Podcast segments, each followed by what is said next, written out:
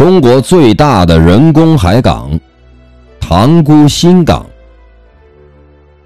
一九三九年，日本侵略者占领天津期间，迫使几万名中国劳工在海河口北岸垒筑码头、开挖航道、拓建塘沽新港。